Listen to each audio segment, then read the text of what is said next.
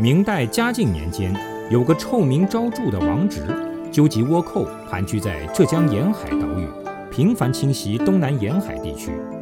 嘉靖三十五年，他们骚扰松江府，放火烧了几天几夜。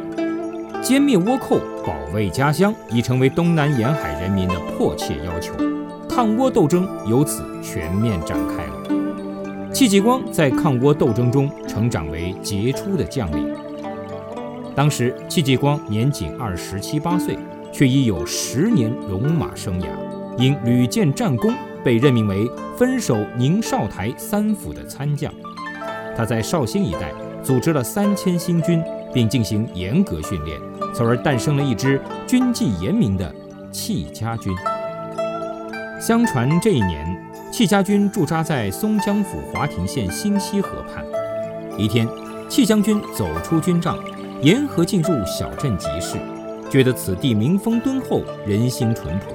只可惜老百姓机智有余，而勇武不足。如此文弱百姓，怎能抵挡倭寇侵扰？戚将军忧心忡忡地回到帐中，便询问先锋官有何妙法可以改变这种状态。先锋官一时语塞。入夜后，他俩再三探讨，终于想出了一条计策。翌日清晨。新溪镇集市上来了一位卖艺的江湖好汉，只见他赤膊袒胸，肩臂肌肉块块凸起，确实强健。他伸手握拳，便将砖石捏成粉末；他舞枪弄棍，顿时风卷尘飞。他请围观者用竹梢猛戳其肚皮，却无伤无痕。众人看呆了，无不拍手叫绝。这时，又见一位书生走出人群，对卖艺人说道。练武既能强身益寿，又可保家卫国，君何不率众习武，一举两得？卖艺人朗声答道：“小弟初来乍到，见此地无比武习俗，只得独自卖弄一番。各位后生若有此意，小弟自愿率众习武。”那书生接口便说：“倭寇侵扰，百姓遭殃，若是人人武艺在身，定能免遭其害。”说罢，他捡起竹梢，当场就向卖艺人求教习武。正在这时，有人奔走相告，说戚继光已贴出告示，比武夺魁者赏钱百贯。围观者兴致大增，都纷纷跟着卖艺人和书生练起武来了。于是，习武健身很快就在新溪河畔形成了风气。一向只用来制作竹器的青竹竿，便被人们当做了枪棍。只是人们不知那卖艺人和书生实是戚继光的将士所扮。这年九月，倭寇又杀进黄浦江，戚家军出战抗击，想不到接连几战未能得胜。